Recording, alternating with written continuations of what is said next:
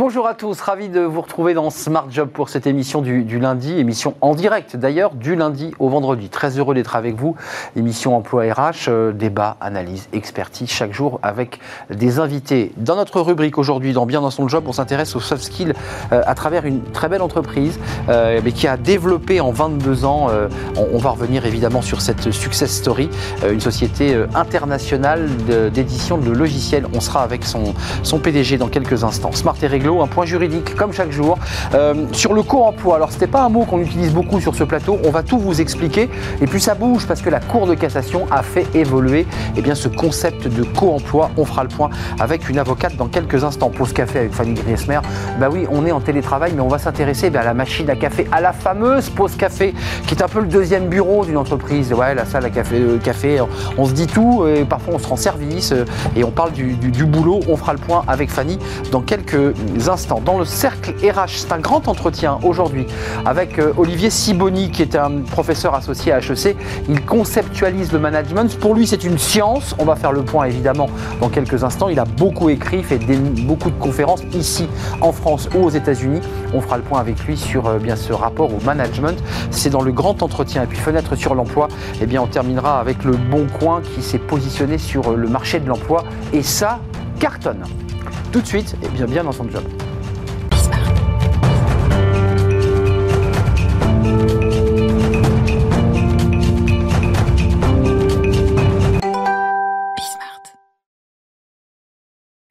Bien dans son job. Notre première euh, rubrique avec un, invité, Anvar Ali Jiva. Bonjour. Bonjour. On est ravi de vous accueillir. Vous êtes le CEO de Line Data. Euh, il y a 22 ans, euh, vous avez décidé de créer votre entreprise, qui était d'abord une petite entreprise, qui est devenue aujourd'hui une belle entreprise. 1100 collaborateurs dans le monde entier. Il y a 20 bureaux. et c'est une, success story que vous allez nous, nous raconter avec quand même une volonté, et ça c'est très important dans votre ADN, l'idée de conserver vos, collaborateurs, euh, même lorsque vous avez fait des, rachats d'entreprises, de les conserver, de les faire grandir pour créer un môle euh, cohérent. Euh, Line Data, c'est une, une marque qui est peu connu, euh, qui est en backup, qui est un éditeur français de solutions globales, qui est dédié globalement à tous les métiers de la, finance. D'abord, un mot sur votre success story, parce que vous arrivez, vous êtes originaire d'Inde, vous êtes installé à Madagascar avec vos parents, et vous êtes devenu ingénieur. ça, c'est le début de votre histoire. Comment on devient le CEO de Line Data? Comment c'est né tout ça? D'abord, on ne le devient pas. Je pense qu'on construit quelque chose. Moi, j'ai travaillé dans une société française d'informatique pendant 20 20 ans. Euh, en arrivant en France, après avoir fini mes études d'ingénieur. Et après ces 20 ans, notre société française a été rachetée par une société américaine et c'était l'occasion pour moi de faire ce qu'on appelle un spin-off, c'est-à-dire reprendre l'activité dont j'étais responsable, c'était 70 euh, personnes, 50 euh, millions de francs de chiffre d'affaires à l'époque. Hein. ça fait donc 10 millions de dollars, disons. vous êtes à 170 millions d'euros de chiffre d'affaires. on est à 170. donc, euh, cette société, donc j'en ai profité pour essayer de créer la société. Et mon objectif dès le départ, c'était de donner naissance à un acteur français mais avec pour objectif d'être une société internationale, pérenne et indépendante. Hum. Et c'est toujours vrai aujourd'hui, et je pense que c'est ça qui fait la force et l'énergie de Line Data. Euh, parlez-moi de cette espèce de philosophie qui vous habite et qui fait que votre groupe grossit. On parlera des startups parce que vous avez fait beaucoup de rachats, puis vous êtes aussi sur le rachat de startups. Oui. Euh, pour vous, les soft skills, ça veut dire quoi? C'est un mot qu'on utilise beaucoup sur ce plateau. Oui. C'est quoi? C'est valoriser l'humain? C'est le faire grandir? Ben, je crois que ça va dans votre nom là, c'est être. C'est les, les, gens euh, ont une fonction, ont un métier. J'ai l'habitude de dire qu'on peut apprendre quelque chose qu'on ne sait pas, on peut acheter des produits qu'on n'a pas, mais l'être humain, il faut qu'il soit mis en condition pour qu'il se surpasse. Et je suis convaincu que chacun de nous euh, n'utilise que très peu de son énergie et de sa capacité. Vrai. Et donc mon objectif, c'est de faire en sorte que les gens qui nous rejoignent, D'abord, ils viennent à Line Data pour contribuer au succès de Line Data, mais Line Data a pour mission de leur apporter quelque chose. Je sais que les gens qui rentrent à Line Data ne vont pas rester à vie. S'ils restent 3 ans, 5 ans, 10 ans, quand ils quittent Line Data, et vous pouvez interroger les gens qui ont quitté, parce qu'il y en a aussi, ils se disent Ah, j'ai appris ça à Line Data, ça m'a fait grandir. Et ça, je pense que c'est la mission de notre entreprise. Oui, c'est intéressant parce que c'est presque une mission philosophique. Euh, c'est la raison, euh, la raison d'être d'une entreprise. C'est, euh, on est là pour faire du profit, pour gagner de l'argent. Ça va sans dire, mais vous avez mis un niveau supplémentaire dès le départ. C'est intéressant, bien avant tout le monde finalement. Oh, peut-être pas avant tout le monde, je ne sais pas. Mais en tout cas, pour moi, c'est quelque chose qui est dans mon ADN de faire grandir les gens. C'est un peu comme dans une famille. Si vous savez, vos enfants, vous voulez qu'ils grandissent pour qu'ils deviennent indépendants et que demain, ils puissent s'en sortir sans vous. Et donc l'entreprise, je l'ai créée, mais je ne suis pas éternel. Donc demain, cette entreprise que je souhaite garder et faire vivre longtemps, euh, je voudrais que mes collaborateurs, mes collègues aient cette flamme d'entrepreneur qui reste toujours alimentée et qui puisse demain construire la line data d'après-demain. Hmm, c'est-à-dire vous préparez l'avenir, vous pensez l'avenir. Euh, vous avez grossi par euh, rachat successif d'entreprises moyennes. Oui. On parlera des, startups, parce que là, vous visez des startups. Quel est l'objectif de, produire bah, par rachat, de grossir par rachat comme ça? Ben, Quand on a commencé, je venais de vous dire qu'on était tout petit. Et c'était en 98. L'euro était déjà là. On savait que les frontières allaient disparaître. Donc il fallait être international. Hmm. Et puis il fallait une masse critique. D'un côté, je ne mise pas forcément une société c'était en milliards, mais il fallait, j'avais à l'époque fixé à 100 millions d'euros euh, la taille à laquelle il fallait absolument arriver pour exister. Objectif tenu. Voilà, objectif tenu au bout de 5 ans d'ailleurs. Euh, ce qui était bien, c'est qu'on a pu faire des acquisitions, hein, et ces acquisitions nous ont permis non seulement de grandir, d'aller dans certains métiers, aller dans certains pays, mais aussi recruter, si je peux utiliser le mot, ou s'associer de ces fondateurs d'entreprises qui deviennent en fait une équipe. Vous voyez, je ne suis pas, moi je suis fondateur, mais euh, je suis seul. Si je suis seul, je ne suis pas capable de faire tout. Et vous avez besoin d'être entouré. voilà. Et donc ces entrepreneurs comme moi viennent nous rejoindre et ensemble on aligne nos vecteurs et on mise pour faire grandir. Vos vecteurs, vos valeurs d'ailleurs, c'est intéressant. Absolument. Les deux. ça, ça c'est le, euh, bah oui. c'est la fondation. Les valeurs communes, c'est la fondation. C'est vous qui les transmettez quand vous, vous achetez une start-up et que vous avez des ingénieurs, des gens qui sont très créatifs. quels sont les mots que vous leur dites pour qu'ils comprennent en deux minutes les valeurs? Bah, Écoutez, on n'a même pas besoin de leur dire parce que s'ils viennent, c'est parce qu'ils ont fait l'étude, ils ont fait leur due diligence hmm. et ils ne viennent pas s'il n'y a pas ces valeurs. Et moi, j'ai l'habitude de dire, on a une société où les gens doivent être respectés, on ne se ment pas. Et on a absolument besoin de faire en sorte que les gens, quand ils reviennent au travail, qu'ils n'aient pas un caillou dans la chaussure et qu'ils n'aient pas, je dirais, la, boule au ventre. Il faut qu'ils viennent heureux. Et à tel point que je me suis arrangé, je sais que maintenant c'est pas tout à fait d'actualité, mais j'ai toujours fait en sorte que dans nos 20 bureaux, nos locaux sont exceptionnels. Les gens sont fiers de leur bureau. L'environnement. L'environnement, ça c'est encore une fois, hein, je fais le parallèle avec la famille, c'est que vous avez toujours intérêt, c'est que vos enfants vivent dans un environnement qui leur transmette une atmosphère positive. Et si au bureau c'est la même chose, ben, les gens sont heureux. Euh, on va rallier, j'y vais. Juste deux questions. Le prochain objectif, c'est quoi? Parce que c'était 100 millions d'euros, vous l'avez atteint, on est à 170, ça c'est la première chose. Puis la deuxième chose, c'est votre adaptation au télétravail. moins compliqué quand on fait, je dirais, du service euh, de, l'édition de logiciels Vous savez, on a plus de la moitié de notre effectif qui est dans le monde anglo-saxon.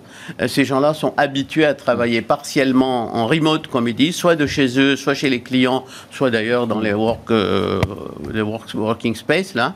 Et en France, on était moins habitués. Donc on a appris, moi le premier, hein, quand j'ai fait mes entretiens d'embauche euh, en visio sur Skype, euh, c'était quand même compliqué, mais je me suis adapté. Donc je pense que la prochaine étape, c'est de passer bah, à la nouvelle génération, et j'espère que mes successeurs feront la line data d'après-demain encore plus successful. Hum, c'est intéressant parce que vous êtes dans quand même la projection de la pérennité et de la durée. Vous n'êtes pas dans le court terme, mais vraiment dans le long terme. Vous savez, on a pris le contrôle de notre société, donc on a quand même notre destinée entre les mains. Euh, vous êtes euh, coté sur Euronext, hein, Paris. Absolument, depuis 2000. Depuis, 2000, donc c'est une entreprise. Mais nous avons le contrôle de la société tout en restant coté, parce que c'est le gage d'une gouvernance, d'une discipline et d'une transparence qui nous sert en particulier à l'international. Et peut-être d'une liberté même. Bah, la liberté, au fait qu'on a, on a la maîtrise de notre destin, c'est quand même pas neutre. Mais ça fait plus de responsabilité sur les épaules de chacun, pas vrai, que les C'est vrai, c'est vrai. Vous ne pouvez pas déléguer à, d'autres. Bah oui, partager. En 10 secondes, c'est quoi le prochain objectif? Quel, est votre objectif là? L'objectif, c'est que Line Data passe d'école. On parlait tout à l'heure quand vous y arrivez. J'ai l'impression que la Data n'a pas fait de croissance organique depuis quelques années et il faut que la data puisse décoller. Toutes les conditions sont réunies, nos investissements produits sont faits, on est rentré dans le service dans les data, et la data est aujourd'hui prête à décoller prêt à décoller, prêt au décollage avec Line Data, avec son CEO, son fondateur, qui porte une philosophie, vous l'aurez compris, une manière en tout cas de, de penser son entreprise. Euh, merci d'être venu sur le plateau. On va Ali Jiva, CEO de Line Data, 20 bureaux dans le monde entier. On n'a pas parlé de l'Inde, mais vous avez aussi vraiment un gros travail, qui, un, gros travail qui, est mené euh, en Inde, 1100 collaborateurs et 170 millions d'euros de, de chiffre d'affaires, mais avec une vraie philosophie, une âme chez Line Data. Merci d'être venu sur notre plateau. Tout de suite, c'est notre rubrique Smart et Réglo, le co-emploi. Je sais pas si vous, connaissez ce, concept, mais on va en parler avec une avocate dans quelques instants. On va tout vous expliquer. C'est tout de suite. Le co-emploi, qui est notre focus juridique. Alors, on a beaucoup parlé du télétravail, du harcèlement, qui sont des sujets, je dirais, presque sociétaux. Là, on parle d'un sujet euh, un peu technique, euh, mais très important pour un certain nombre de, groupes de fonds d'investissement. Nous sommes avec Myriam de Gaudusson, avocate en droit social associée au cabinet Franklin. On est très heureux de vous accueillir. Vous êtes déjà venu sur notre plateau. D'abord, pour le béotien euh, que je suis et que certains sont devant leur écran, le co-emploi, c'est quoi?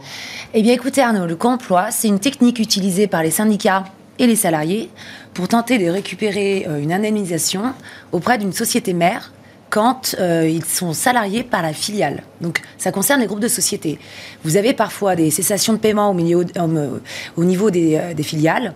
Ça leur permettait, jusqu'à ces revirements de jurisprudence dont, dont on va parler, d'attaquer la société mère pour euh, obtenir une, indemnisation. Et souvent, ils étaient plusieurs. Donc, vous pouviez avoir tous les salariés licenciés qui attaquaient la société mère. Exemple, Myriam, pour, que les gens comprennent bien, une grosse société de BTP qui avait une filiale, ça arrivait fréquemment. Absolument. Euh, et on essayait de toucher directement au cœur, euh, au trésor de guerre. De, Absolument. Et, donc, on essayait de gagner de l'argent sur, sur le. Absolument. Et ça allait même jusqu'au fonds d'investissement dans les participations euh, qu'elles détenaient euh, dans leur, euh, parmi leurs, leurs, actifs, et donc pour essayer vraiment de les atteindre au cœur. Hmm. Et donc ça voulait dire, pour, et on va rentrer dans les modifications de, de, la Chambre sociale de la Cour de casse, ça voulait dire que certains investisseurs hésitaient ensuite à mettre de l'argent dans une entreprise en disant mais si on vient nous chercher de l'argent pour une filiale qui coule, on n'y va pas. C'était ça l'idée. C'est ça, mais à la limite, le problème qu'on pouvait rencontrer aussi, c'est les investisseurs qui envoyaient une personne de manière permanente dans les filiales, euh, qui se baladaient au milieu des salariés, euh, qui euh, visaient tous les contrats. Bon, on pouvait se poser la question de savoir qui était l'employeur quand cette personne allait même jusqu'à tenir les entretiens de licenciement. Bah oui. Donc c'est pour ça qu'effectivement il y a eu un énorme flou artistique pendant un certain nombre d'années. Et là maintenant la chambre sociale est venue un petit peu régler ces problèmes. Alors je, le lis, c'est hors l'existence d'un lien de subordination, c'est bien ça la modification hein Alors, euh, je vais essayer de, schématiser ça vraiment de manière simple. Vous aviez euh, depuis un arrêt euh, Molex de 2014, bien sûr, trois le conflit Molex. Oui, exactement. Donc, voyez bien le type de, dossier qui peut concerner le co-emploi.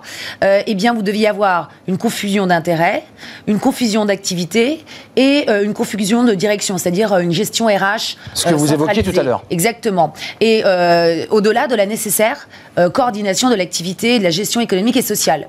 Et quand on parle du lien de subordination, c'est que vous aviez d'autres cas où clairement euh, une société mère donnait des ordres directs euh, à des salariés. Donc la, chambre sociale est venue sans passer par la direction de la filiale. Ah oui. Donc au-delà de cette exception, il faut aller ces trois conditions pour caractériser le co-emploi et donc récupérer de l'argent euh, auprès de la société mère. Sinon, là aujourd'hui, grâce à la Cour de cassation, je dis grâce ou à cause, euh, ça sera à la filiale de, rémunérer ou de payer le plan social et non plus à la société mère, par exemple. Oui. Ça. En gros, ça c'est un des éléments effectivement euh, bah centraux qui intéressent la vie des entreprises. Et oui. Et, ce qui et des investisseurs. Voilà, tout à fait. Et en fait, ce qui s'est passé, c'est que les juges du fonds bloquaient et ne suivaient pas hein, c'est ça? C'était la, la, cour d'appel de, cour d'appel de Caen. On va non, mais pas la mise en cause, euh, non, mais on, directement. Mais on le dit, la cour d'appel de Caen. Est-ce que c'était lié à l'EPR Est-ce que c'était lié à cette zone ah, euh, notamment, Flamanville euh, notamment. avec beaucoup de sous-traitance Il y a une zone effectivement un petit peu explosive. C'est ça. Donc avec une volonté de protéger les salariés. Hum, on la comprend bien, cette volonté. Mais la Chambre sociale est venue dire on ne peut pas venir perturber les groupes de société et leur fonctionnement. Donc, à partir du moment où on comprend qu'il y a une gestion centralisée des groupes, donc, euh, si cette gestion est centralisée, c'est normal. Ce qu'on ne veut plus, c'est une immixtion permanente et anormale. D'accord, donc Voilà. le- la, Cour de cassation, enfin la Chambre sociale, donne des, donne des cadres. Plus qu'une seule condition au lieu de trois. D'accord. Mais ça veut dire que le salarié qui est un cadre sub du, du groupe, qui vient se balader dans l'entreprise, qui est en fait un, un- un directeur général déguisé, Mhm. euh, celui-ci, il a toujours voix de fait ou, ou son pouvoir est, est amoindri? Alors celui-là, il pourra toujours venir euh, surveiller un peu Se ce qui se passe, peu. surveiller ce qui se passe, Mm. mais non pas agir Donc pas les de manière quotidienne. Voilà.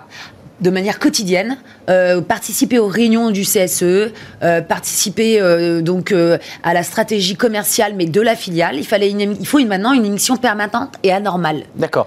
Donc au syndicat de prouver que cette personne, c'est tout l'enjeu d'ailleurs, vous, Oui. vous qui défendez les entreprises ou les fonds d'investissement, j'imagine, Oui. les syndicats vont, vont- vont- vont dire mais non, c'est pas vrai, il a été là tout le temps, tous les jours. On en revient au mode de preuve. Et donc à ce moment-là, vous êtes dans un conflit de mode de preuve, Oui. c'est-à-dire chacun amenant sa preuve. Tout à fait. Mais ce qu'on voit aussi, c'est que comme vous aviez cette fronde des cours d'appel, euh, cet arrêt vraiment euh, vient Ouais. fixer une limite très très stricte et ça va vraiment normalement venir réduire le nombre de contentieux.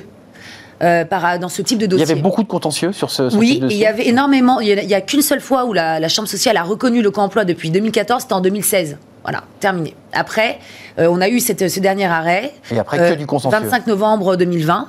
Et je, maintenant, il va vraiment falloir démontrer que vous avez une personne qui agit comme l'employeur, de manière permanente, dans les filiales, pour venir chercher de l'argent auprès de la société mère. Donc plus difficile à démontrer Beaucoup, pour les syndicats, euh, ce, ce lien finalement un peu obscur Ça change et, complètement la donne. Euh, ça change la donne donc, sur, sur le plan du contentieux, parce que ça va être plus difficile à prouver, donc ça va permettre de fluidifier. Qu'est-ce que ça amène aux entreprises Elles se sentent rassurées les, Oui. les gros groupes se disent, ou les, les entreprises se disent, bon bah je suis rassuré, là on est moins attaqué là-dessus. Absolument, absolument. Donc euh, c'était surtout euh, problématique maintenant qu'on est dans une période un peu de, de crise liée au Covid notamment. hein. Vous avez pas mal de filiales euh, dont l'activité va être perturbée, euh, voire même en état de cessation euh, d'activité. hein. La question se posera. Voilà. Est-ce qu'on se retourne vers le siège? Eh bien, exactement. Bah oui. En fait, c'est un peu préemptif euh, ce que la Chambre sociale a fait. Molex, ça avait chauffé à l'époque, hein, Ah, ça avait été un exactement, il y a eu social aussi, très dur. aussi le dossier continental. Bon, il y a eu tous ces dossiers-là qui ont été concernés par le co-emploi. Donc en fait, c'est un terme un peu barbare, entre guillemets technique, mais qui. Mais qui est très concret dans l'actualité. mais énormément, et ça concerne tous les salariés. Hum. Parce que maintenant, il va vraiment falloir prouver, pour aller chercher la société mère, que les, ces dirigeants étaient quasiment en en permanence dans la Mais filiale. maître, euh, la question se pose, et c'est déjà posé pour euh, Bridgestone, c'est en 750 salariés qui appartient à un groupe euh, qui bah, décide de couper le cordon. Ouais. Euh, tout l'enjeu des syndicats, c'est de démontrer qu'il y a une stratégie du siège à l'intérieur de Bridgestone Amiens. Alors, plus qu'une stratégie. Alors là, du coup. Une volonté de fermer. une- là, vous avez C'est là le où fait c'est de compliqué. couper et où la société mère cesse de, financer les plans de licenciement, ce n'est pas suffisant pour le co-emploi. En revanche, on peut passer par d'autres concepts juridiques pour aller venir chercher Bridgestones, mais, mais pas celui du co-emploi. Alors, on peut passer par quoi? Euh, par la fraude, par une gestion défaillante. Il vide de sa Voilà, devant le substance. tribunal de commerce, Oui, mais c'est pas ça. devant un conseil de prud'homme, Mais- sur la base du, co- du co-emploi. Donc, Ça euh, concerne plus les salariés. D'accord, donc Et ça, pa- passe plus par le, par le tribunal Oui. de commerce Oui. sur l'idée que l'entreprise mère, Bridgestone, a vidé de sa substance en Absolument. faisant remonter. C'est le cas de plein d'entreprises qui ont fermé, mais vous pensez que ça ne passera pas Ça euh, ne peut pas passer euh, par euh, le conseil de prud'homme. Bon, écoutez, quand on fera une émission Bridgestone, vous reviendrez euh, débattre avec nous parce que c'est un concept qui paraît comme ça un peu éloigné de notre quotidien, mais qui est éminemment important dans le quotidien des salariés. Euh, C'était un moyen d'action utilisé quasiment quotidiennement pour la- par les salariés pour récupérer une, indemni- une indemnisation quand leur, leur société a fermé. Donc là, qui- légèrement amoindri, plus difficile en Oui. tout cas, euh, Il faudrait qu'ils soient plus vigilants. selon cet arrêt de la, la- la Chambre sociale de la Cour de cassation euh, dont vous nous avez parlé, qui qui est sorti en 2020, en novembre 2020. Oui, c'est ça 25 novembre 2020. 25, voilà, il faut être précis. Qui a été largement diffusé, qui a même fait l'objet d'une note explicative par la Chambre sociale de la Cour de cassation. Hum, De manière à bien prendre en Oui. main et bien donner les Bien cadres. calmer les juges du fond, entre guillemets. Et les juges du fond, notamment les juges de camp qu'on salue bien entendu. Euh, merci Myriam de. Gaudusson, vous êtes avocate en droit social et vous êtes associée au cabinet Franklin. Merci de nous avoir éclairé sur ce concept dont on parle peu, dirais, dans le, dans le grand public. Tout de suite, on se fait une petite pause café. Ça arrive aussi chez les avocats, ils vont se prendre un café à la machine à café, comme ça on peut se raconter plein de choses. C'est la pause café et c'est Fanny Griesmer. Fanny Griesmer, comment allez-vous? Très bien. Je me sens relax avec vos, vos petits exercices de relaxation là. De... Ah oui. Oh là là. Ça fait du ah bien. bah ça fait un bien fou. Euh, on fait la pause café. Alors c'est, on- on- Ça vous fait du bien aussi, a priori. la pause café fait du bien et souvent la pause thé aussi pour ceux qui n'en boivent pas. Euh, c'est important la pause café parce que on a hésité à la faire. Enfin vous avez hésité. On est au télétravail, c'est compliqué, mais c'est quand même un lieu essentiel. C'est un moment, euh, je dirais fédérateur dans une boîte la pause café. Puis si vous êtes en télétravail en ce moment, en tout cas, vous avez des petits souvenirs hein, nostalgiques euh, parfois. Bah oui. Quand certains euh, battaient le rappel pour euh, ameuter tout le monde euh, Tiens, auprès de la machine euh. à café, voilà. Il y a ceux qui préfèrent aussi le savourer en solo, et c'était déjà le cas avant le Covid. Il y a ceux aussi qui partent toujours en pause café avec le même collègue et à la même heure, c'est vraiment un rituel. Euh, il y a Mmh. Ceux qui s'attardent aussi un petit peu trop, hein, qui prolongent le plaisir de la pause café. Et puis il y a ceux, on les connaît tous, ceux à qui il manque toujours 10 centimes et qui font les poches des autres. Hum, un classique. voilà, en tout cas la pause café, c'est ce moment incontournable de la vie de bureau où le travail est mis un temps entre parenthèses, un petit rituel indispensable même au bon fonctionnement de l'entreprise. Alors plus que le café en lui-même, hein, qui peut vous donner un bon petit coup de fouet, hein, c'est cette fameuse machine à café qui joue un rôle majeur. Ce lieu hautement stratégique, le décor de tous nos échanges informels. Alors on s'y retrouve pour échanger sur des dossiers, pour discuter, pour mieux se connaître aussi. On parle de la pluie et du beau temps, c'est l'un des sujets en numéro un euh, de la machine à café, euh, ou peut-être de la dernière série Netflix que vous avez dévorée ce week-end. La soirée de la veille quoi. Voilà, exactement. On s'y plaint aussi beaucoup, on relâche la pression, mais c'est aussi et avant tout, vous le savez peut-être Arnaud, le haut lieu des ragots. Mmh, Hein, vous savez, ces petits récits croustillants dont, Ouais. dont tout le monde euh, raffole. Ça cancane. En fait, c'est un, un lieu où effectivement on, la- on- on- on- on fait tomber les, on lâche les vannes quoi. Bon, on lâche tellement les vannes qu'on dit aussi que c'est un haut lieu de créativité, parce que Mmh. Ouais. c'est à ce moment-là où on se sent beaucoup plus libre, moins de contraintes. Et on dit Notamment ceux qui ont peut-être du mal à s'exprimer lors des réunions, euh, les langues se Mmh. Ouais. délient et la voilà. réunion à la pause café quoi. Exactement, et c'est là où les idées émergent, en tout cas c'est ce que la croyance euh, populaire dit. Euh, Un rôle social? Il y a- il y a- il y a- Ah oui, totalement, C'est vraiment fédérateur sur le plan social, ce, ce- cet Totalement, et espace. c'est pour ça que c'est majeur. Selon le dernier baromètre euh, IFOP SFL pour Paris Workplace publié début décembre, 55% des salariés viennent au bureau en premier lieu pour la vie sociale avec les collègues. D'où l'importance de ces petites pauses et de la connexion humaine. Donc la pause café, c'est vrai, a un rôle majeur, un rôle social. Selon une étude IFOP euh, réalisée pour le groupe Nespresso, le quart d'heure passé à savourer un bon petit café entre collègues est indispensable pour maintenir un bon esprit d'équipe. 54% des personnes interrogées déclarent échanger des informations avec d'autres personnes, euh, avec des personnes d'autres services en tout cas.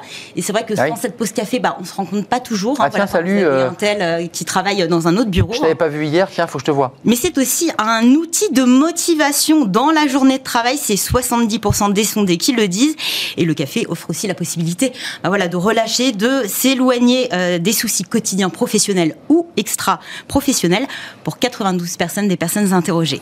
Mais c'est vrai que depuis le temps, la pause café a beaucoup changé pour Bah oui. certains d'entre nous en télétravail.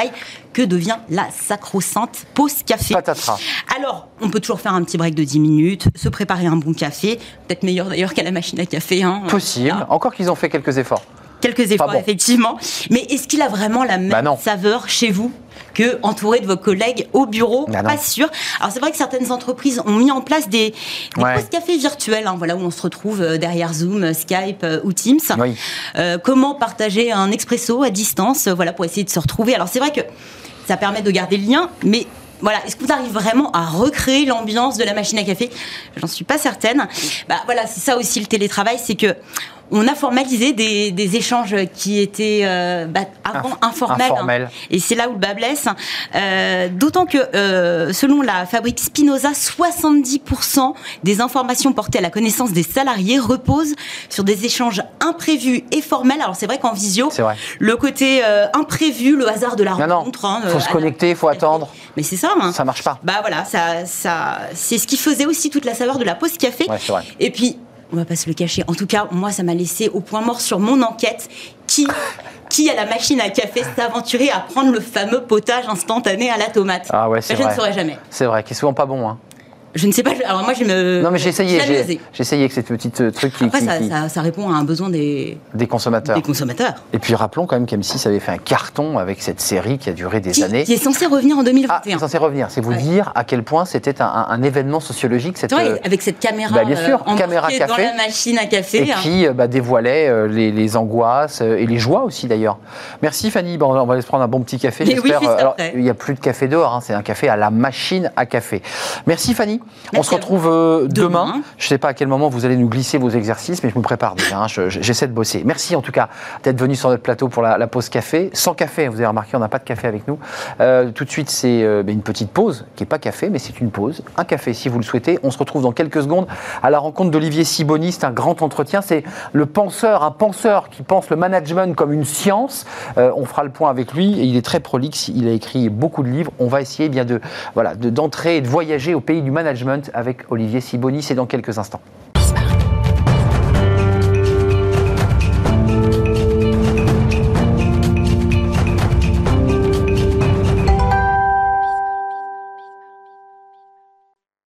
Le cercle RH, qui est un grand entretien aujourd'hui. Vous savez, on fait parfois des, des, des, grands entretiens avec une personnalité, une figure dans son domaine. Olivier Siboni est avec nous. Merci d'avoir fait un détour par le, le plateau de, de, Smart Job. C'est un vrai plaisir. Merci à vous. Bonjour. Vous étiez déjà venu dans une rubrique Welcome to the Jungle. Absolument. Et puis on s'était dit, tiens, on va se revoir pour prendre encore peut-être plus de temps. Euh, vous êtes consultant, auteur, enseignant spécialiste en, en stratégie euh, à HEC notamment. Vous êtes très prolixe. Euh, votre dernier livre, commençons par le, le dernier, qui est un livre poche accessible c'est très agréable, les livres en poche, on ne les paye pas cher. Bernard Garrett, Corey Phelps, Olivier Siboni, trouvez-moi la solution, la méthode de résolution des problèmes euh, des meilleurs consultants en stratégie, c'est la clé des champs. Voilà, on voit le livre.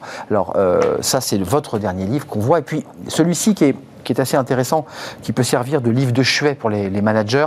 Euh, vous allez redécouvrir le management, 40 clés scientifiques pour prendre de meilleures décisions.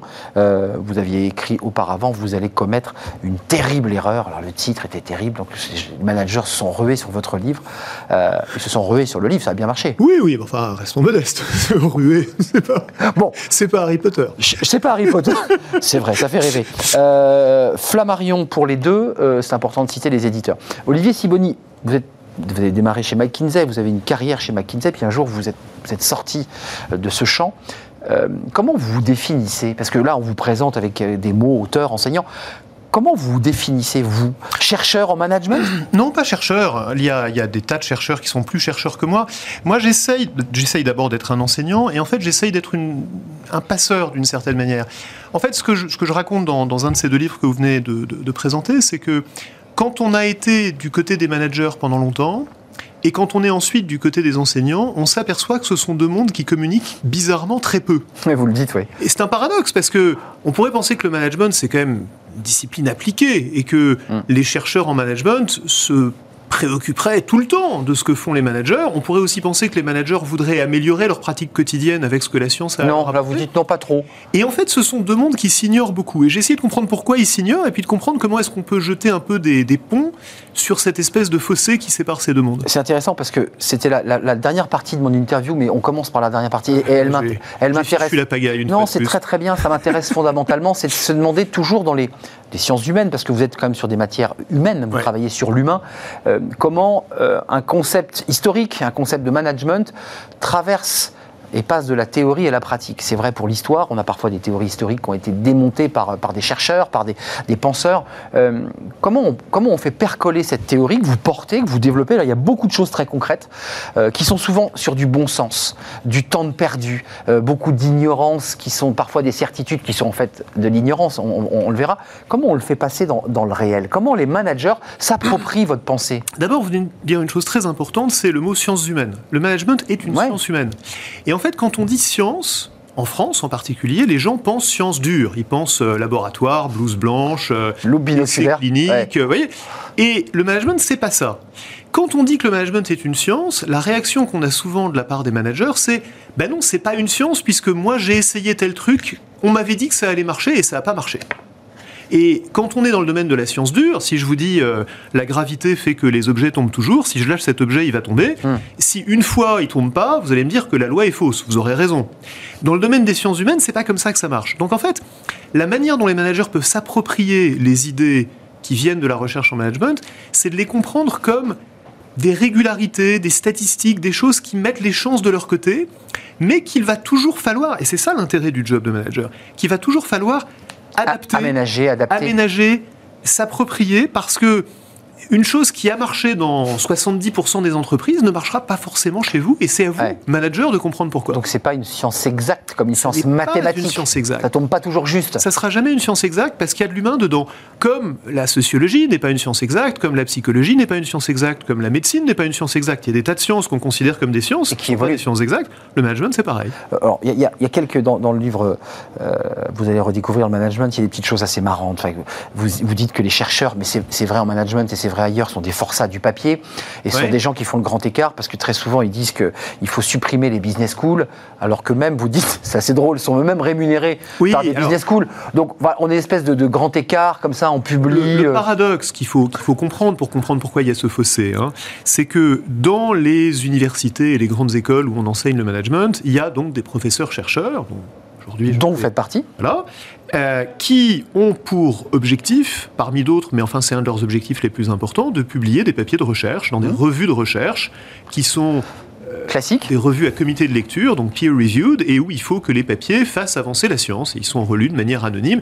Et c'est un travail extraordinairement difficile. Hein. C'est, mmh. pas, c'est, extraordinairement euh, difficile, ah frustrant, sélectif. Enfin, c'est, un travail euh, qui, qui, demande qu'on y consacre beaucoup d'efforts et beaucoup mmh. d'attention. et puis c'est une obligation pour et les, choses qui vont faire que vous allez être publié par une de ces revues ne sont pas celles, ne sont pas nécessairement, sont rarement même celles qui vont intéresser les managers au quotidien.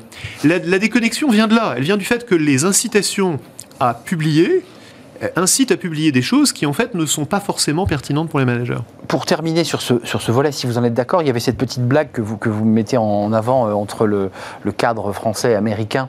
Euh, L'américain dit mais ça marche vraiment cette affaire? Puis le français dit mais en théorie ça fonctionne et on voit vraiment l'écart. C'est aussi symptomatique que ça, nos, mondes, ce qu'on dit souvent quand on va aux États-Unis, ils sont pragmatiques, ils sont tout de suite dans l'action. très vite on peut prendre une idée, on la transforme. En France, il y a quoi? Qu'est-ce qui bloque en France? Qu'est-ce qui est différent en France qui fait que c'est plus lourd, plus difficile à amener une idée? Mais je vais peut-être vous surprendre, mais je crois qu'en fait c'est pareil en France et qu'on a en France le même dans le domaine du management. Attention, hein, pas, pas en général. Oui, Dans, le domaine votre domaine. On a tellement adopté les modes de pensée américains ou euh, globalisés, on va dire, qu'on est arrivé à une sorte de, de mépris de la théorie ce qui n'est pas très français. Hein. En France, on aime beaucoup les théories. Mais en management, on est arrivé à une forme de mépris de la théorie. D'ailleurs, nos auditeurs et nos, nos lecteurs peuvent s'interroger combien de livres de management théorique est-ce que vous lisez? Vous, combien vous avez lu de livres de théorie de management? À mon avis, pas beaucoup. Hmm. Donc en fait, dès qu'on est dans le management, les managers attendent de la pratique. Ils hmm. refusent la théorie. Ce que vous proposez d'ailleurs aussi, hein, c'est Oui, mais c'est important que la pratique dont on s'inspire soit inspirée par une bonne théorie. Et quand on n'est pas conscient des théories qui inspirent ce qu'on est en train de faire, on est en fait en train de suivre des théories qu'on ne connaît pas et qui sont probablement fausses il n'y a pas de pratique sans théorie. En fait, quand on, quand on prend conscience de ça, on se rend compte que souvent on suit des modèles dépassés. C'est ce qu'on dit souvent en politique économique, par exemple. Vous suivez des modèles dépassés, vous prétendez que vous êtes pragmatique, mais en fait vous suivez des modèles qui n'ont plus cours, parce qu'on n'a pas pris conscience des présupposés théoriques de ce qu'on fait. En management, c'est pareil, et il y a des tas d'exemples. Euh, je voudrais vous faire écouter cette petite euh, remarque. C'était à la fin de l'émission, on avait euh, invité Yvon Gattaz, alors qui est, bien connu puisqu'il était le patron du CNPF, avant feu, feu CNPF, puisqu'il est devenu ensuite le, le MEDEF. C'est un homme qui a diriger une entreprise euh, mhm. de pièces détachées en aéronautique. Et à la fin de l'émission, ça va, ça va faire écho, ça va peut-être vous intéresser comme outil de recherche d'ailleurs. Cet homme qui, pendant 30 ans, a recruté, il a, il a, il a créé un groupe euh, qui a très bien marché, dont, dont l'usine est installée en Indre-et-Loire. Écoutez ce que nous disait Yvon Gattaz de son rapport au recrutement. Et ça va faire écho à pas mal de petites choses que vous, que vous dévoilez dans votre livre. Écoutez-le. Et alors j'avais un truc à moi qui faisait rire tout le monde. Je, je disais toujours, je choisis celui qui a les yeux qui brillent. Alors, ça fait rire tout le monde. S'il y avait eu un peu de vent On m'a jamais pris au sérieux. On m'a jamais pris au sérieux. Ça les yeux qui brillent. Les yeux qui brillent. C'est-à-dire. La passion. il rentre dans votre bureau. Vous voyez dans les 10 minutes s'il est intelligent, intéressé, motivé, actif. Dans les yeux. Quelques minutes. C'est ça, vous le sentez. Ça se sent, les yeux qui brillent. Et moi, j'ai toujours fait comme ça. Alors, on me présentait des curriculum vitae épais comme ça, qu'il fallait lire et relire, en disant, ah, bah, attendez. Et vous, c'était. Il a deux agrégations, donc il sait tout faire. C'est ça. Mais moi, je n'ai jamais été sensible au diplôme. Je dis pas, je crois pas au diplôme, parce que j'en ai passé assez brillamment, pardon et merci. Mais je, je me suis bien rendu compte que ça n'avait rien à voir entre passer un diplôme, qui est des qualités de réception dont on parlait tout à l'heure, et de diriger une entreprise euh, qui n'existe que d'autres qualités, les qualités d'émission. Bon, Olivier Siboni, décryptons, euh, vous l'avez écouté attentivement. Vous tordez le coup pas mal à ces idées comme ça de, de, de on est sur la vista, on est sur l'expérience. J'ai accumulé tellement d'expérience que je peux pas me tromper. Vous dites attention. euh, C'est- un exemple fascinant. C'est intéressant, là. Superbe choix.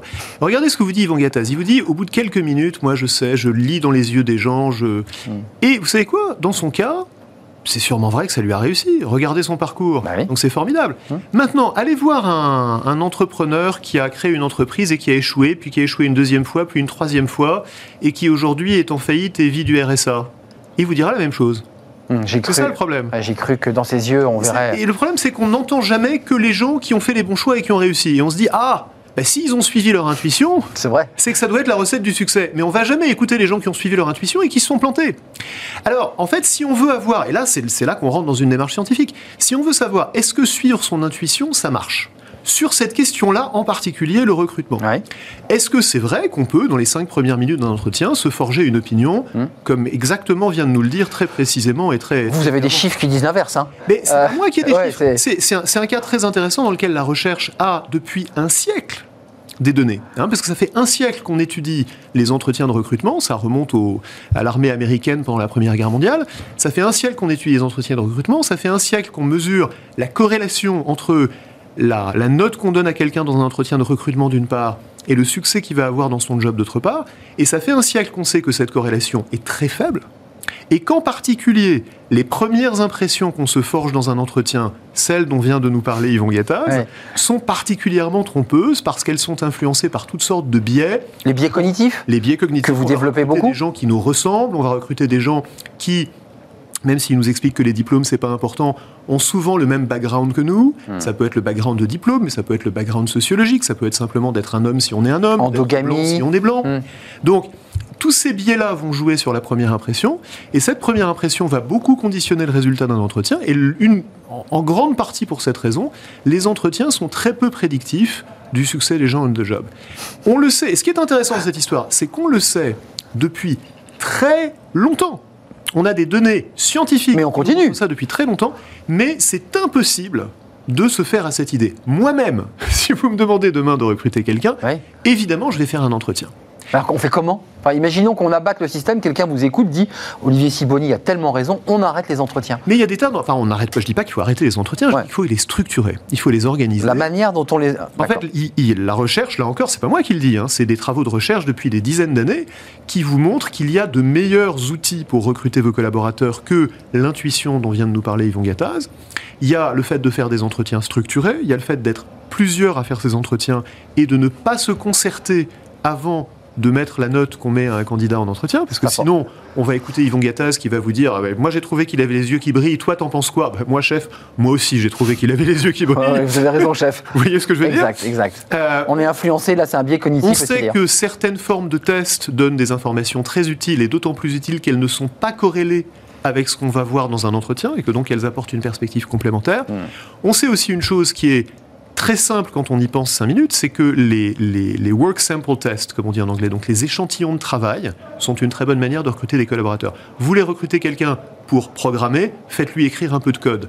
Les cabinets d'architectes qui veulent recruter un architecte Ah. lui donnent un projet et lui demandent de montrer ce qu'il est capable de faire sur un projet. On est d'accord. Les cabinets de conseil vous demandent de faire un cas de résolution de problème. Hmm. Donc, la mise en situation est une bonne manière de recruter. Il y a plein d'outils comme ça. Ils sont, et c'est typique de la manière dont la recherche progresse et la pratique est en retard. Ils sont bien connus, tellement connus que peu de chercheurs en fait éprouvent le besoin de travailler dessus parce qu'ils considèrent que c'est un problème résolu, mais la pratique n'a pas encore suivi. Euh, juste d'un mot, on va à la facilité par ces méthodes finalement anciennes dont on sait qu'elles sont peu efficaces? C'est parce qu'on on va à la facilité, c'est un ronronnement, on sait qu'on va le faire, c'est pas très efficace, mais on le fait quand même. C'est quoi? C'est plus compliqué d'organiser ce que vous dévoilez, c'est-à-dire une série d'entretiens structurés, de tests. C'est plus lourd à gérer. C'est plus compliqué, bien un petit peu plus lourd à gérer. C'est surtout moins comment dire, moins euh, valorisant personnellement. En fait, c'est très facile quand on est Yvon Gattaz de se dire, moi je regarde les gens que j'ai recrutés dans ma carrière. Je suis fort. Je vois tous ceux qui ont réussi et je me dis, qu'est-ce que j'ai bien jugé? Évidemment, tous ceux qui n'ont pas réussi sont partis, donc je les ai oubliés depuis longtemps. Mes erreurs sont très faciles à oublier dans ce domaine parce qu'elles restent moins longtemps que mes succès. Et on ne garde que le meilleur. On ne garde que le meilleur. Et à la fin, je suis entouré de gens que j'ai choisis et je me dis, ils sont tous formidables. Donc c'est beaucoup plus valorisant de faire confiance à son intuition et à son jugement que d'adopter une méthode rigoureuse. Alors après, beaucoup de choses dans, vos livres qui sont très très riches, qui sont écrits à, trois mains. C'est intéressant d'ailleurs le fait de, travailler euh, un petit peu comme pour les entretiens. Vous le faites d'ailleurs exprès. Il y a un travail comme ça euh, du, collectif. Euh, il y a des choses de bon sens. Le, patron de Sun Microsystems qui dit, qui dit à ses collaborateurs, ça s'est pas arrêté, hein, on arrête les PowerPoint. Quand vous parlez à des cadres dans n'importe quelle entreprise, ils vous disent qu'ils ont besoin de faire des PowerPoint et des PowerPoint et des PowerPoint. Tout le monde regarde son téléphone, plus personne écoute. À la fin, il n'y a pas de résolution ce type, euh, en 90, dit on arrête et il, améliore euh, la, productivité de son entreprise et l'efficacité. Enfin, tout ça, c'est du bon sens. Ça, un. Et puis, on a un deuxième qui est génial, il est là. Je, suis un cas pratique. Je suis en permanence perturbé par des pushes d'informations qui m'arrivent au visage, des mails, pendant l'émission. Et vous dites, c'est hallucinant, qu'on, lorsqu'on est concentré sur une tâche et qu'on est perturbé par le téléphone, par le smartphone, on a 23 minutes pour revenir dans, dans, son travail. C'est hallucinant ça. Oui, alors le chiffre vaut ce qu'il vaut, il est peut-être un peu exagéré, mais on a tous cette expérience. Pour se remettre, quand on est concentré sur quelque chose et qu'on est distrait par une interruption, on va mettre du temps à revenir dans la tâche. Et le fait d'être perturbé, ça peut être par le bruit ambiant, mais aujourd'hui c'est de plus en plus par les instruments digitaux, euh, est une grande source de perte de productivité. Mais ça aussi, les gens le savent. Vous savez, les gens vous disent souvent, moi c'est dans l'avion ou dans le train que je fais mon meilleur travail, alors en ce moment un peu moins, hum. ou euh, il n'y a que le week-end que j'arrive à travailler vraiment euh, sur mes dossiers parce que la semaine je suis interrompu tout le temps. En fait, c'est étrange ça. C'est intéressant pour le chercheur que, vous êtes. C'est intéressant que les gens vous hum. disent ça parce que ça devrait pas être très compliqué de fermer sa porte, de mettre son téléphone sur euh, messagerie, euh, de retourner son téléphone ou simplement de désactiver une bonne fois les notifications hum, et de devenir beaucoup plus productif. vous nous, appelez à retirer les notifications. Je donne pas beaucoup de conseils euh, dont je dise ils sont c'est quelque chose que vous pouvez faire demain matin et je vous garantis que ça va vous rendre plus productif. Et celui-ci en est un. Désactiver les notifications, sauf évidemment la sonnerie du téléphone et éventuellement les SMS, mais désactiver toutes les notifications inutiles. Vous n'avez pas besoin d'être interrompu au milieu de votre travail par la dernière promotion de votre euh, e-commerçant préféré. Désactivez ça, vous serez beaucoup plus productif. Euh, il nous reste un petit peu de temps. Ce qui est intéressant, c'est le regard que vous portez à travers vos étudiants. Vous les avez euh, face à vous. Ils vous interrogent. Ils sont l'entreprise de demain, ces étudiants qui vont sortir de, HEC, qui est une, des écoles les plus prestigieuses, si ce n'est la plus prestigieuse en France. Euh, vous, le, chercheur, euh, l'homme qui est passé par l'entreprise, comment vous regardez le monde dans lequel on est entré depuis le, 16 mars dernier, c'est-à-dire presque un an, un monde fait de télétravail, d'angoisse, d'incertitude C'est le sujet sur lequel vous travaillez et sur lequel vous avez travaillé avant même qu'on parle d'incertitude. On est dans un monde encore plus incertain. En fait, comment on fait là? Ce qui est marrant, c'est que tout d'un coup, on se rend compte de l'incertitude. On est toujours dans l'incertitude. Tous les entrepreneurs, tous les managers savent bien qu'on n'est jamais dans la certitude, sinon il n'y aura pas besoin d'eux. Mais là, tout d'un coup, on peut plus faire semblant qu'on est dans la certitude. Et ça nous oblige à repenser des tas de modes de management, d'organisation, de process, qui sont conçus pour des périodes d'assez grande certitude. Prenez tous les process des entreprises. Le fait de faire un budget. Un budget, ça suppose qu'on est en fait en train de prévoir. c'est impossible. À, l'euro près, ce qui va se passer l'année prochaine. Hein. ou fixer les objectifs de vos collaborateurs et dire bah, si tu n'atteins pas cet objectif, tu n'auras pas ton bonus et si tu l'atteins, tu auras une prime. mais ça aussi, ça suppose qu'on comprend à peu près l'environnement dans lequel la tâche va être accomplie, sinon bah c'est pas possible. Là, c'est impossible. Donc toutes ces choses qui, qui structurent nos organisations sont conçues pour des périodes de grande stabilité. Le paradoxe, c'est que quand on est frappé par un choc, comme l'année dernière, euh, à peu près à cette époque, mm. l'arrivée de la crise du Covid, que font les entreprises? Elles refont plus de la même chose. C'est-à-dire qu'elles elles disent, ah bon, il va falloir qu'on refasse notre budget. Et puis elles le refont une troisième fois, et puis une quatrième fois. Puis ça marche pas. Et puis évidemment, et Bah non. plus on essaye de prévoir un avenir qui est imprévisible, et moins on y arrive. On peut toujours essayer de faire des prévisions qui sont un peu moins fausses que celles d'avant. Ou plus enfin, courte. à un moment, il faut commencer à se demander comment est-ce qu'on change nos manières de gérer pour s'adapter vraiment à l'incertitude. Et en fait, tous les modes de management qu'on a sont hérités d'une époque de croissance, de prévisibilité et au fond de prospérité, et sont pas forcément très adaptés à l'exemple d'aujourd'hui. Et même le style de management, même le style de leadership qu'on considère comme étant idéal, est un style de leadership, en fait, pour un monde connu, pour un monde de certitude. Il y, a, il y a un petit chapitre sur le charisme euh, là aussi, parce que c'est intéressant. On- sur, sur ce plateau, on a beaucoup de chefs d'entreprise qui, évoquent ce charisme, le leadership. Là aussi, vous êtes, euh, assez prudent sur cette notion-là, au, même titre que vous évoquez. Ce chiffre est intéressant lorsqu'on demande euh, si, euh, en regardant des photos, hein, c'est l'exemple que vous citez, si l'homme est de gauche ou de droite, à 55%, ben, on, on arrive à trouver. Vous dites c'est à peu près le hasard. En revanche, quand on y glisse de l'IA, de l'intelligence artificielle, le logiciel atteint 72%. C'est inquiétant. Et voilà, je voulais vous interroger quand même, parce que ici, depuis quelques mois que, que- Smart Job et Bismart existent, on a beaucoup de personnes qui nous disent, mais attendez, il n'y a pas d'autre issue que l'IA. C'est-à-dire l'IA, c'est une sorte d'algorithme, de logiciel, on met tout dedans, c'est un checker euh, de data, et puis à la fin, ça vous donne... Est-ce que vous, vous- êtes inquiet? Est-ce que vous regardez ce monde qui se profile avec euh, inquiétude ou vous dites c'est la marche de l'histoire On est passé de, de la lampe à huile à l'électricité et on, on- passera de l'électricité à l'IA sans problème? Les deux, forcément. Euh, Je suis, je suis optimiste parce que l'IA va résoudre un tas de problèmes. Vous parliez du recrutement. Euh, choisir les meilleurs collaborateurs, c'est quelque chose qui est important pour toutes les entreprises. Sur certains aspects, Sauf chez Amazon, hein, parce que sur certains aspects de ce processus-là, les bonnes intelligences artificielles peuvent nous y aider. Alors, la question, c'est quelles bonnes intelligences artificielles Comment est-ce qu'on les mesure Comment est-ce qu'on les valide Comment est-ce qu'on certifie une intelligence artificielle honnête, entre guillemets, donc sans biais On entend des tas d'histoires d'horreur, et on a raison d'en parler, qui nous parlent d'algorithmes biaisés, d'algorithmes injustes, d'algorithmes tout simplement faux.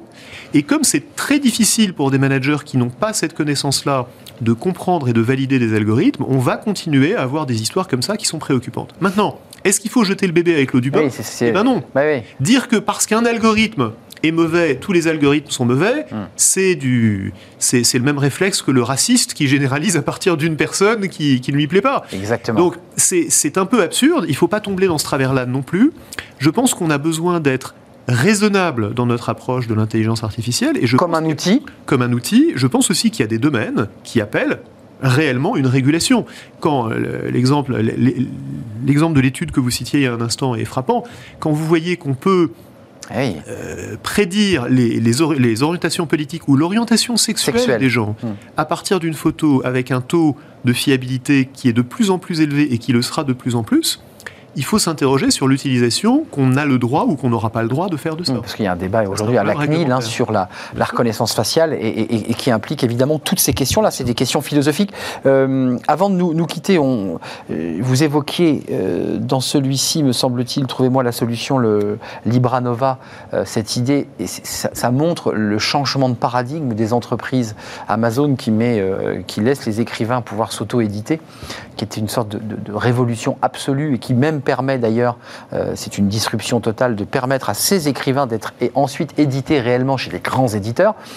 C'est ça le monde de demain? C'est une forme de disruption Je ne permanente sais pas, mais je trouve que c'est un exemple intéressant Ouais. parce que ça vous montre bien à quel point l'incertitude, justement, est grande et à quel point l'avenir est imprévisible. Vous m'auriez demandé il y a dix ans euh, quelle allait être la part des auteurs auto-édités et la part des livres électroniques par rapport aux livres C'est papier. vrai, c'est une question. Je vous aurais dit qu'elle serait énorme.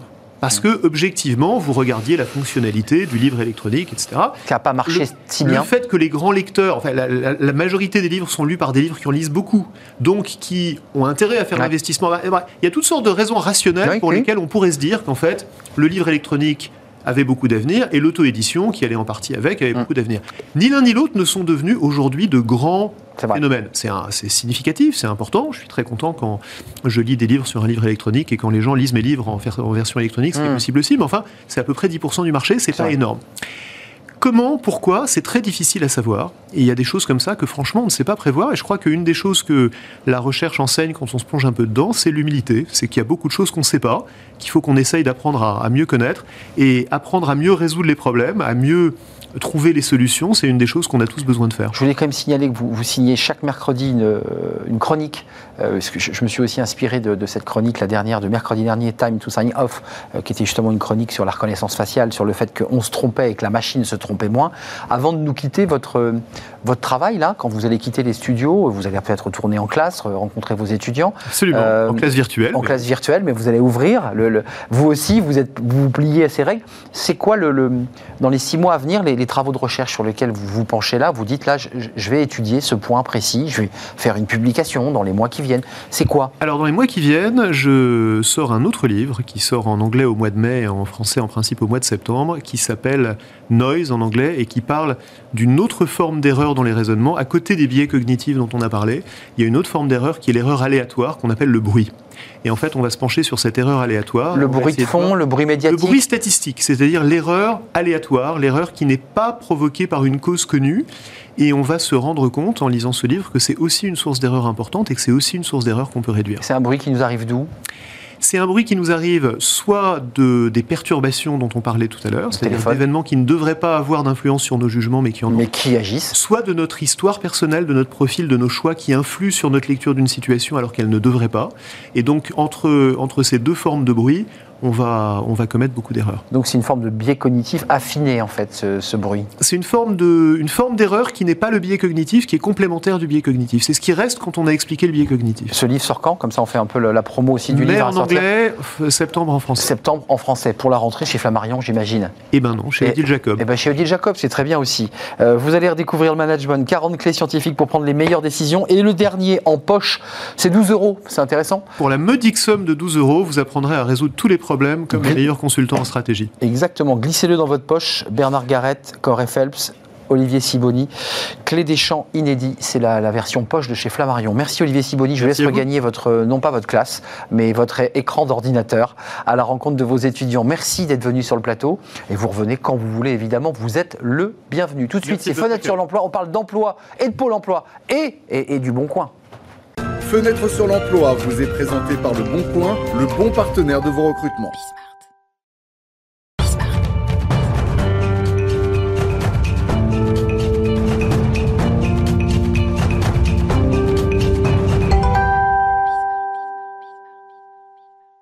Fenêtre sur l'emploi, euh, comme chaque lundi avec eh bien, notre euh, partenaire Le, Le Bon Coin.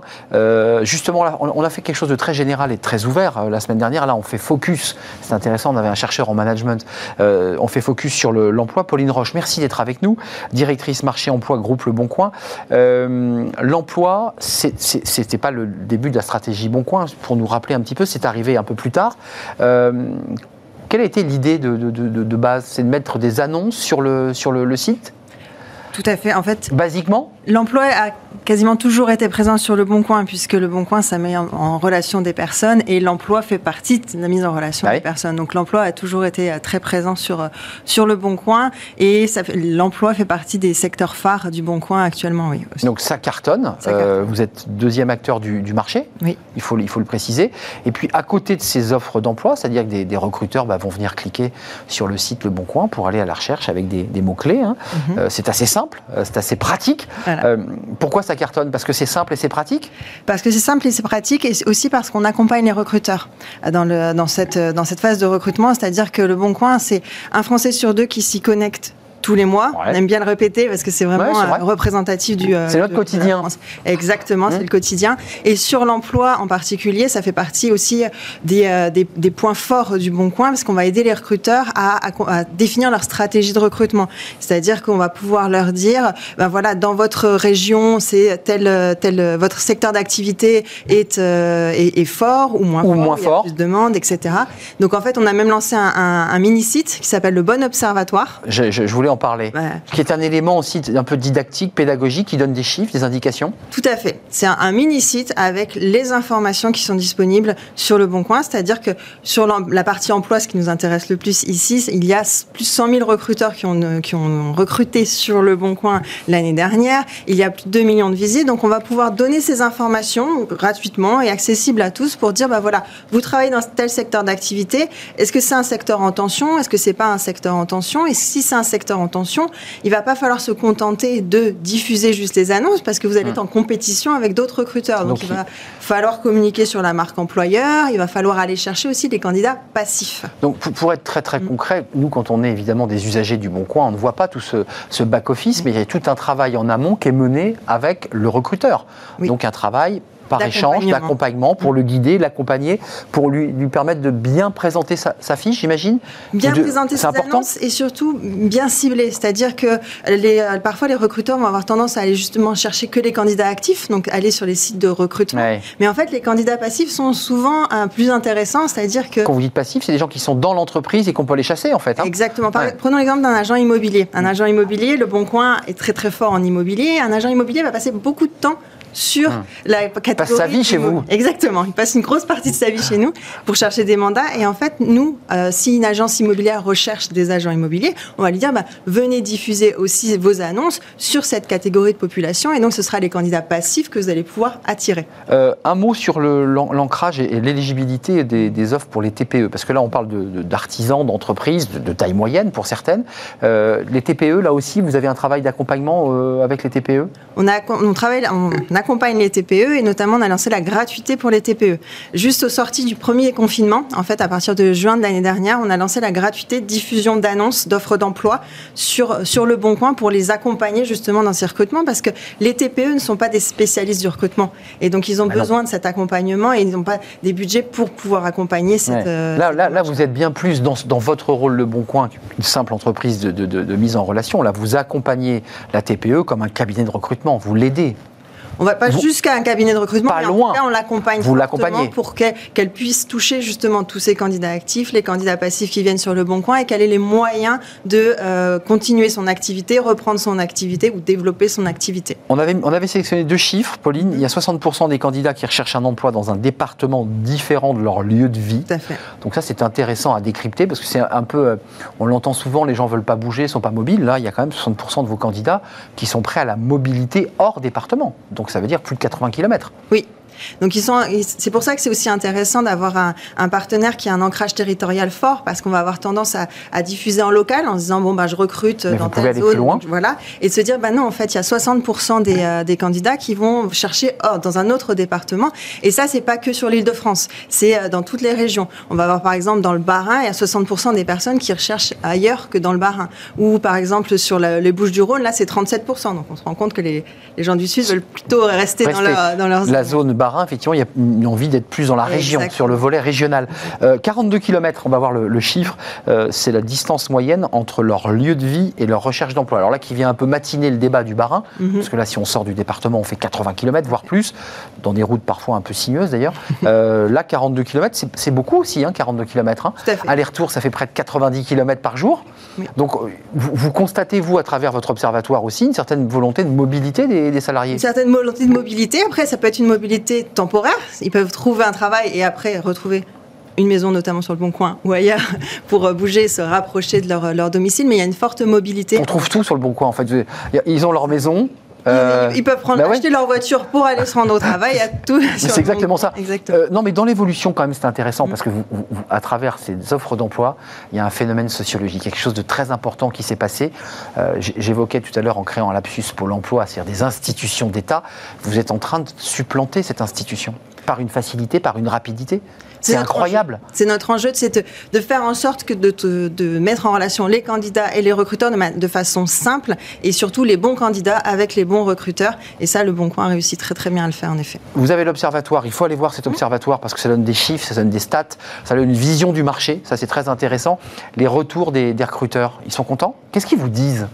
Les recruteurs sont contents et continuent à nous faire confiance parce que justement nous les accompagnons et nous leur permettons de développer aussi leur marque employeur. Donc on a fait beaucoup d'investissements sur, euh, sur notre plateforme pour qu'ils puissent mettre des vidéos, des photos de leurs équipes, etc. pour travailler sur la marque employeur. Et de plus en plus de recruteurs nous rejoignent justement pour pouvoir euh, euh, bénéficier de ces, services. Avant de nous quitter, Pauline, vous commencez aussi à vous tourner vers des très grandes entreprises. Les entreprises ont, leur réseau de recrutement, ils ont leur système très, très établi. Est-ce que des grosses boîtes commencent à, à venir chez vous?